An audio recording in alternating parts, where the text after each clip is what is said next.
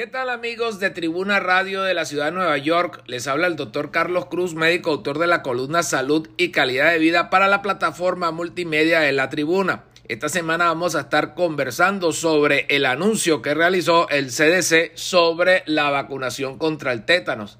Y es que la vacunación es la mejor manera de protegerse contra el tétanos.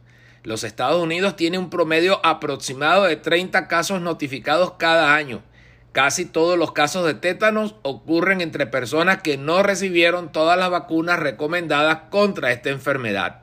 Estas vacunas ayudan a proteger contra el tétanos y también ofrecen protección contra otras enfermedades.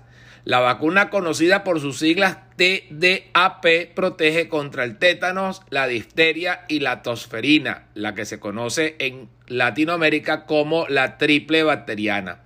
Y la TD es la que protege solamente contra el tétano y la difteria. Los Centros para el Control y Prevención de Enfermedades de los Estados Unidos recomiendan las vacunas contra el tétanos para las personas de todas las edades. La vacuna que se le recomienda a una persona depende de su edad. Los bebés y los niños pequeños deberán recibir 5 dosis de la vacuna DTAP entre los 2 meses y los 6 años de edad.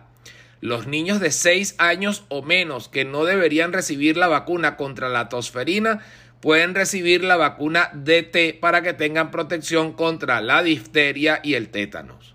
Los preadolescentes deberán recibir una dosis de TDAP entre los 11 años y los 12 años de edad.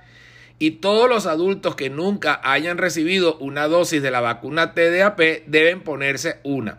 Esto puede ocurrir en cualquier momento, independientemente cuando recibieron la última vacuna TD a esto debe seguir una vacuna TD o una vacuna TDAP cada 10 años. Para mayor información, ustedes deben hablar con su médico si tiene preguntas sobre la vacuna contra el tétanos. Las vacunas contra el tétanos son seguras. La mayoría de las personas que se ponen una vacuna contra el tétanos no tienen ningún problema grave debido a ella.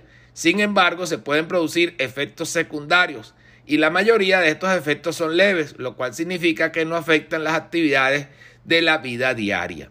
Para mayor información, ustedes pueden comunicarse con nosotros a través de nuestro correo electrónico tusaludhispana.gmail.com.